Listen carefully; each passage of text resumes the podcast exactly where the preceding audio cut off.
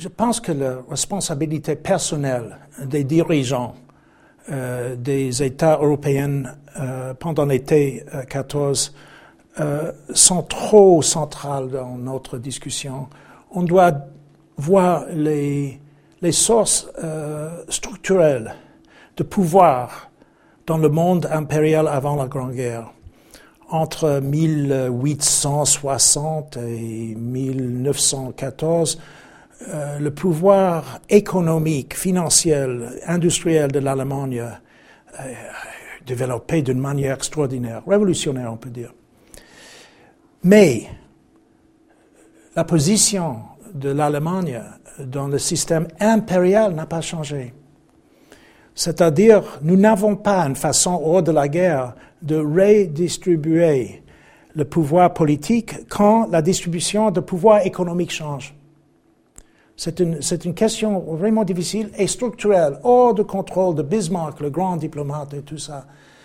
Et si on commence avec cette idée euh, qu'il y avait une, une euh, instabilité dans le système euh, mondial, c'est à cause de liens entre pouvoir politique et position impériale. Et la position impériale d'Allemagne était plus, plus faible que la position impériale de la France ou Grande-Bretagne.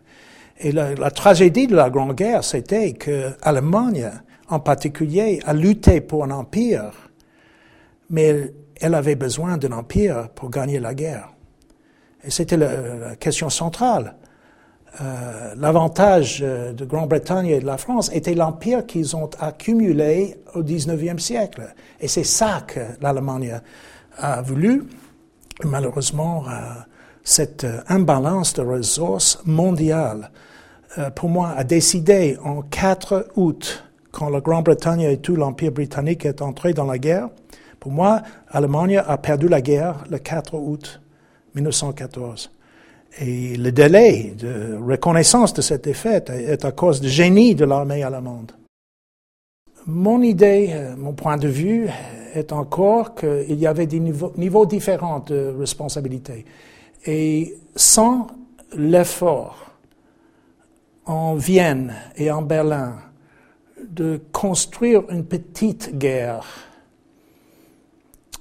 en Serbie à cause de la Serbie, à cause de euh, l'assassinat de, euh, de, l'homme qui, qui, qui, doit devenir euh, l'empereur euh, de l'Autriche hongrois sans euh, cet dessin allemand, autrichien on peut dire, je pense que la guerre n'a pas pu éclater. Puis la, première responsabilité pour moi, c'est là. Mais il n'était pas seul.